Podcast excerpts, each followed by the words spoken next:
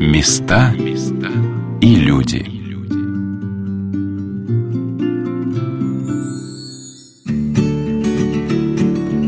Для тигра естественно жить в саванне, подальше от человеческого жилища. Для собаки, наоборот, естественно жить рядом с человеком. Но порой случается так, что изначально домашняя собака оказывается на улице, а потом в приюте. В Центр помощи животным «Докпорт» питомцы, как правило, попадают в самой критической ситуации, когда помощи ждать уже не от кого, рассказывает ветеринарный врач Андрей Каблов. Из Докпорта ну, в основном сбитыши, да и все такое. Они же все найденыш. Я приехала к Андрею Каблову на работу в ветклинику. В перерыве между пациентами он рассказывает, как в свободное от работы время наведывается в докпорт. В клинику приходит семья с маленькой собачкой. Доктор делает собаке укол. Надо, чтобы не больно было, я прям в шоке сам. Сам по себе больной укол, сам препарат. Она долго вчера отходила прям. Там просто уже, наверное, некуда колоть-то особо. Всего 7 дней. Сегодня шестое, завтра еще придем. Как только выдалась свободная минута, продолжаю расспрашивать своего собеседника. Как вы познакомились с Докпортом, как давно с ними дружите? Так, ну, лет 8 или 9 назад. Они приехали тоже в клинику с собачкой. И вот как с Игорем. Как-то так пошло. Вот. Это еще не было здесь, в Москве, этого докпорта. Там было у него несколько собак. А сейчас, вон сколько. Как-то все разрослось. И вы помогаете приезжать к ним на добровольных началах? Да, как свободное время есть, почему не приехать. Так где-то стерилизовать или еще что-то такое. Сбитыши с дороги, кто-то на дороге найдет. Или еще где-то. Или там вот бабки на квартиру вот эти вот время от времени разоряют. Квартиры, где может быть там 40 собак, 50 собак. Как тут было, никто и знать не знал. То есть, что над, вот соседи жили, что над ними живут 40 собак пока потоп не случился, ну там трубу прорвало. И что случилось дальше с этими собаками? Ну, они мелкие, вот, поэтому они пристроились быстро. Вот некоторые пристроились, а некоторые такие дикие, да, вон, в броницах сидят до сих пор. То есть они непристраиваемые. А дикие не социализированные? Да, абсолютно. То есть они не знать не знали там, то есть вот как сидели, так и сидели в квартире годами. Ну сколько там год, может, им. То есть они не видели ни улицы, они не гуляли, ничего. А почему стали помогать приюту? Что побудило? Что тут побудило такое? Не знаю. Как-то само собой получилось. Не все же в деньгах-то. Есть возможность помочь, что не помочь. Тем более наша-то она такая безматериальная помощь. То есть мы можем что-то руками сделать всегда, какие-то операции. Ну, там медикаменты, понятно, что каких-то денег стоит, но не всегда как-то много. А возраст собаки тоже вы определяете? Сейчас и волонтеры уже так потихонечку все умеют определить, хотя примерно по зубам. Правда, у дворовых это не всегда так возможно. Мы по резцам определяем там примерно, да, чтобы как они точно, но если они там постоянно кости какие-то грызут или из-за льда что-то выковыривают, то там и зубы такие стертые. Поэтому примерно, примерно можно определить. Но если совсем молодой, да, там бел, беленькие зубки, то да. А так, если после пяти лет, там так все очень относительно. Я поделилась с ним своим впечатлением от посещения приюта. Вспомнила собаку Чернушку. Она удивила меня своим полукруглым позвоночником. Никто так и не понял, почему она кривенькая. Скорее всего, врожденная что-то патология. Она уж сколько ей лет. Поначалу там рентген ездили, делали, смотрели, думали, что, может, сломался где-то. Не, такая так и живет. Радостная и довольная. И есть свои любимчики, которых знаете, навещаете, обязательно гладите? Да в порте, да там все подряд. Там любимчики, благо, все пристраиваются. А так, старики, вот они все там, этот, э, откуда он там вылез, вытащили из канализации, что ли, откуда из люка. Тоже там вот все сколько лет. Ну, то есть они не пристраиваются особо, они вот сидят уже просто как собаки приют. Никто их особо и не пиарит в плане пристройства. Они здесь уже привыкшие жить, они довольные жизнью. Кого-то можно пристроить, кого-то и не стоит. Возможность есть держать, они вот там потихонечку сидят. Ну, был какой-то еще такой буян у нас. Вот с ним как раз этим сидел 20 лет было тоже. Взяли в 14 лет. Вот. Ну, вроде старенький уже, что там, а он еще 6 лет прожил практически. 20 лет прилично. А вот другой случай. Притащили собаку, говорит, надо усыплять, сказали, надо усыпить. Энтерит у нее там, инфекция вирусная, тему умирает. А собака прям глядит глазами, то есть, ну, явно не, не хочет она умирать. Ну, иногда бывает, вот они прям совсем так, прям видно. А тут нет, ну, оставляйте там. Они оставили, все, ушли, ну, то есть мы решили не усыплять. А там долматинец такой, пятнышко. Вот, и все, ничего, капался, капался, откапался. Потом у родителей жил, Ну, мы его пристраивали, конечно, он такой подвижный, то есть ему не в квартире жить-то надо, а где-то так, чтобы на дачу или выезжать. Ну, что, пристроился. Жалко было отдавать, уже привыкли, но понимали, что все-таки у меня постоянно так, я так могу из десятках наприводить. Вообще на счету волонтеров Докпорта множество счастливых историй. Стены приюта украшают фотографии питомцев, которые еще ищут свой дом, а те, кто уехал в семью, отмечены домиками. Доброволец и куратор приюта Татьяна вспоминает, как совершенно неожиданно для всех пристроился пес по кличке Лис, а его новая хозяйка Даша вспоминает события двухлетней давности – спасенная из усыпалки собачка, которая похожа на лайку, то есть внешне такая рыжая лаечка. Ну или около лаечка такая, да, там метис, наверное, скорее всего, не чистопородный. Среднего размера, активный, игривый, но вот э, знал себе цену, видимо, так можно человеческим характером это описать, э, и не всех пускал. То есть мне он позволял, допустим, с собой все делать, э, Марине, а вот другим людям, ну, не захочет, не даст погладить. И мы с Мариной очень долго думали, думали, ну, куда же его пристраивать, кому? Наверное, мы решили, что одинокой тетеньке, женщине, неважно какой возраст, потому что, скорее всего, к детям он не очень хорошо относится. Приходили люди гулять просто с собаками, и он как-то к ребенку так, ну, огрызнулся, скажем так. Мы решили, ну, все, все, это точно должен быть кто-то один. Почему женщина? Потому что он как-то Игоря, вот у них взаимная какая-то была такая история. То есть он, ну, почему-то недолюбливал, не знаю. Может быть, мужчин, потому что. Кто-то обидел. Да, кто-то обидел, и он к мужчинам не очень хорошо относился. Вот было наше такое видение. А пристроился он совершенно не по этим параметрам, которые мы для него рисовали. Он пристроился в семью с тремя детьми. А мы, в принципе, не знали о приюте. Получилось так, ситуация была такая, что я была на работе, присылает мне муж фотографию и говорит, берем. Я говорю, в смысле берем? До этого у меня был опыт где-то полтора года назад, до того, как лис вообще появился даже в виде фотографии, я искала собаку. Я прочитала про приют, и я узнала, что есть кураторы, что надо спрашивать, что узнавать. Я ему говорю, ну как берем? Я говорю, сначала надо позвонить куратору. Надо узнать, есть прививки, как с детьми, у тебя их трое, у нас трое детей. Как вообще, что будет, э, как собака себя ведет в домашних условиях. На что он сказал, что мне все равно, мы берем. Я говорю, ну ладно, приедем, поговорим, приезжаю, мы звоним куратору, и Татьяна нам отвечает, что вроде детей он не знает, что такое дети, потому что собака жила все время в приюте. А, ну, приехать познакомиться можно. Приехали первый раз познакомиться, и мы вот узнали как раз о докпорте, потому что есть вообще такой приют. Мы приехали, познакомились с ним. Сначала он вообще не проявлял никаких интересов к нам. То есть он бегал с Татьяной. Это единственный человек, кого он подпускал к себе. Вот, кому он доверялся. Мы ну, просто стояли в стороне, пытались его погладить, он не давался. Ну, как бы проходил мимо. Но посматривал, он стоял и смотрел. Нам сразу сказали, что он своенравный. У него свой характер. То есть э, э, вот у них там Игорь есть, который вот как раз главный в этом докпорте. И, в общем-то, с ним он не ужился. По характеру не сошлись, к сожалению. Вот. И к папе, к нашему, он вообще не подходил. Он отбегал мимо. И где-то под конец нашей встречи он подошел ко мне и дал погладиться. Но у нас получилось так, что мы ехали обратно. У меня сын старший аллергик. И он начал чихать. Вот. Мы решили, что надо еще один разочек встретиться с собакой. Мы второй раз приехали. Второй раз он уже понял, что мы за ним приехали. Они приехали с тремя детьми, младшему лет пять, наверное, было на тот момент. И вот этот лис, которого мы считали из себя таким характерным, просто на спину лег, пузо подставил, дети на нем. И вот так он в эту семью уехал. То есть, на самом деле, то, как собака себя в приюте показывает, и как она потом показывает себя дома, это могут быть вообще противоположные собаки. Ну и то, что мы о них думаем здесь, очень часто совсем не так. То есть они другие. В семье, дома, в менее стрессовых условиях, когда он один, это дом, это все чувствуют, и люди, и животные вообще по-другому раскрываются, по-другому себя ведут. Вообще, вот, вот прям аж мурашки по коже, потому что вспоминаю Алиски, как у нас вот это все происходило, все вот эти знакомства, как он первый раз зашел домой. Он зашел как к себе домой.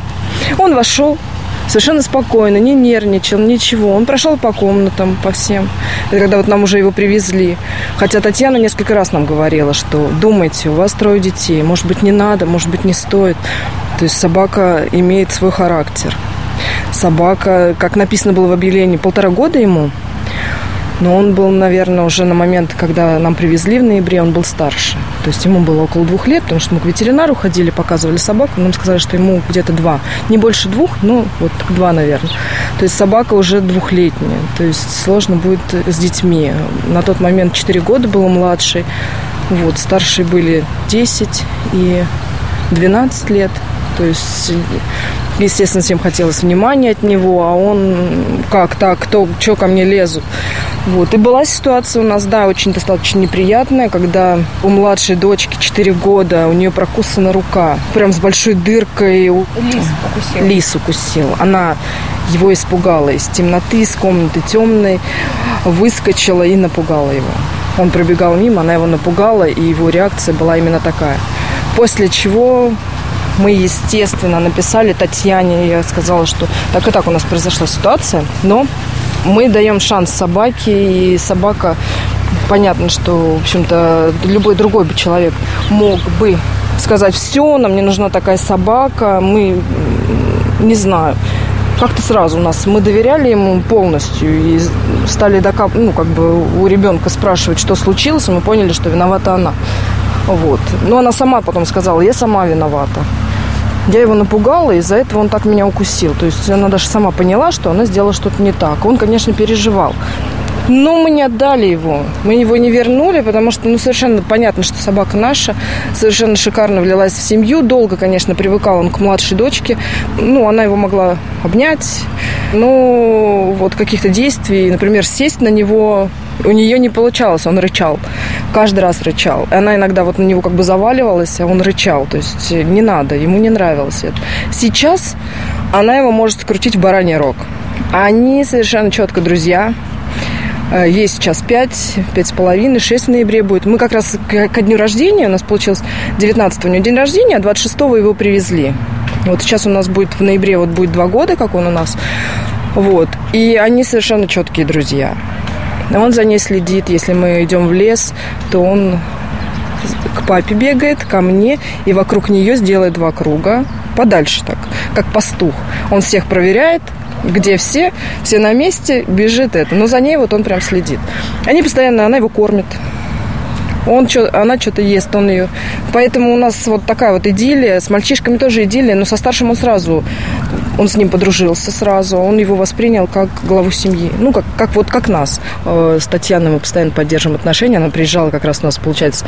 Мы решили, что день, когда он к нам приехал, это будет его днем рождения. Э, я ездила к ним на год, ну, то есть год пристройства, когда они его забрали. Вот в прошлом ноябре это был год. Они ему готовили там торт из сосисок.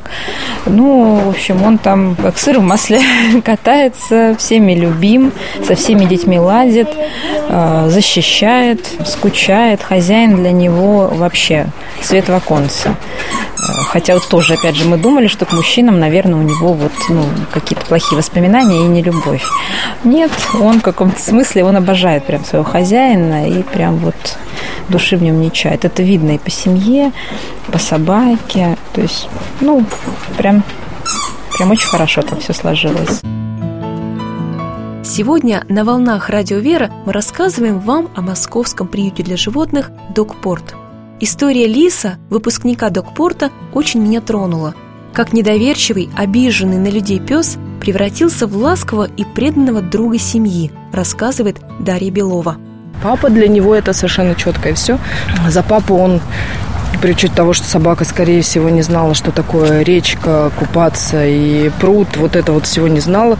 Как Татьяна рассказывала, что он где-то 8 месяцев его из усыпалки забрали.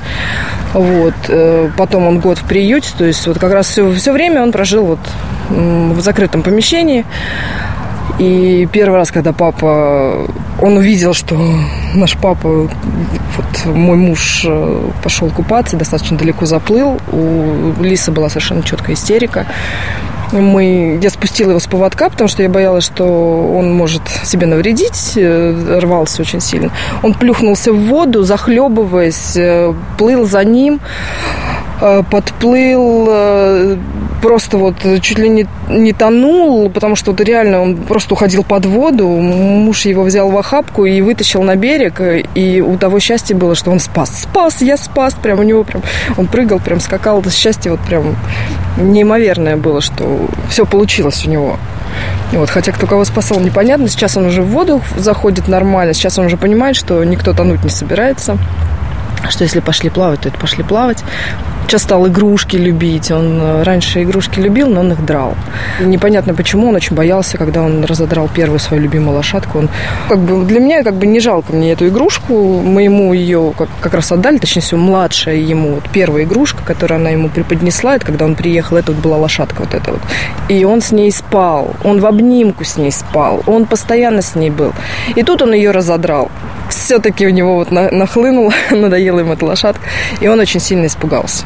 Он сел за куртки и сидел за этими куртками. Там сел, зажался в угол. Мы ему объяснили, что давай это уберем, мы тебе даем другую игрушку. И он стал драть все игрушки. По всей квартире у нас были разбросаны вот эти вот клоки игрушек. Ну, а сейчас он стал понимать, что игрушка не для того, чтобы ее разодрать, а с ней можно поиграть. Он приносит, давайте поиграем, там а, выдираем из зубов, там вот ему нравится, когда вот тянешь, он как бы сопротивляется, очень нравится. Прям вот прогресс на лицо. Семья Беловых до сих пор поддерживает связь с докпортом. Дарья переписывается с Татьяной, которая присматривала за Лисом в приюте и не нарадуется своему питомцу. Вот сегодня буквально с утра разговаривала с мужем и говорю, ты знаешь, у меня такое ощущение, что он у нас не два года, а он всю жизнь у нас, потому что ну, настолько вот наш, вот другого слова нет. Это наша жизнь, наша семья. Вот сейчас он остался у нас охранять бабушку с дочкой э, младшую на даче. То он у нас вообще, он у нас раз, растолстел. Такой прям вообще комочек стал. Поэтому насчет того, что вот его отдать обратно, нет. Нет. Даже, мне кажется, ни за какие ковришки. За прошедший день, который я провела в собачьем приюте, я спрашивала у людей, почему они здесь, что им приносит волонтерство – этот вопрос я задала и ветврачу приюта Андрею Каблову, и вот что он мне ответил. Что приносит самоудовлетворение, да. Ничего не приносит. Просто даже я не знаю, как это все можно охарактеризовать. Как-то кому-то помог, уже хорошо. Тем более, когда кто-то там был такой кривенький-кривенький, а потом раз, и вот, вот раз и бегает. Куда-то пристроился, там где-то живет. То есть сразу приятно как-то, приятно. Понятно, что там волонтеры, они их там сотнями пристраивают, там, вот, но все равно какую-то лепту вносим понемножку. Собаки есть свои дома? Да. Сейчас одна, а так было три. У меня овчарки немецкие таксы. Ну, таксы такой тоже подобрыш. Вот, а овчарки ну, давно уже, там им по 10 лет, по 11, точнее, этому, который есть 11. А так, да, кого-то надо уже из приюта взять. Выращивают, у нас заводчики-то, они все, ну, там собаки превратились просто не пойми во что. С кучей генетических болячек, да, которые ну, нельзя продавать таких собак, а продают. А в приюте нормально сидят какие хорошие собаки.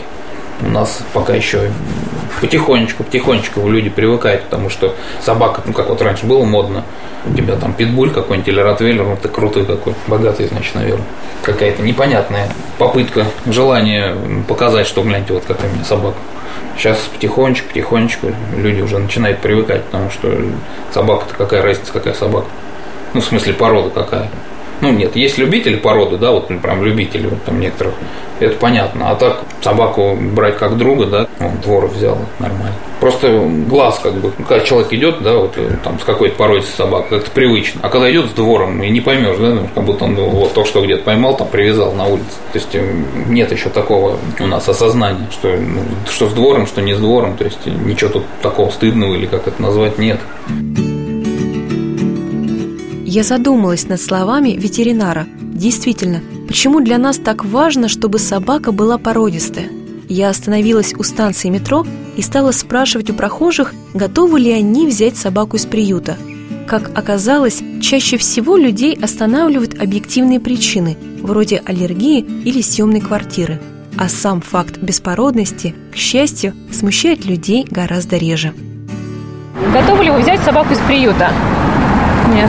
А почему? Я считаю, они не привиты. Я боюсь просто для своих детей заразы. А если они будут привиты?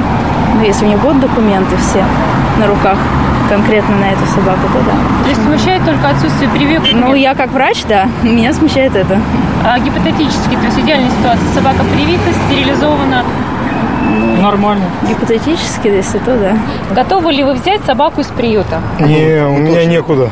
Я, э, например, Я живу готов, в если бы я жил подъезде. в своей квартире. Да. Да, котика бы точно бы взял. А собаку из приюта нет. Собаку, собаку бы взял. взял, небольшую. Но только я живу, нет, у меня квартиры нет. А если бы была квартира? Взял бы. Взял бы, конечно. Я вообще, да, люблю Ну, главное, собак. только небольшую такую, такую, среднюю. Я бы взял бы серьезно. Готовы ли вы взять собаку из приюта? Животных я люблю. Вы не любите животных? Нет. Готовы ли вы взять собаку из приюта? Такой простой вопрос. Нет, меня аллергия. Аллергия на собак? Да. А вы? Ну, я брала из приюта, но не собак, а кошек. А собаку готовы? Но собаку нет, потому что за ней надо больше времени, как бы с ней надо гулять, у меня столько времени нету, я, у меня работа ненормированная, так сказать. Почему взяли кошку именно из приюта? Ну, потому что хотела взять просто животное из приюта, и все. Взяла, даже поехала, там далеко за ней живет, все прекрасно. Две их.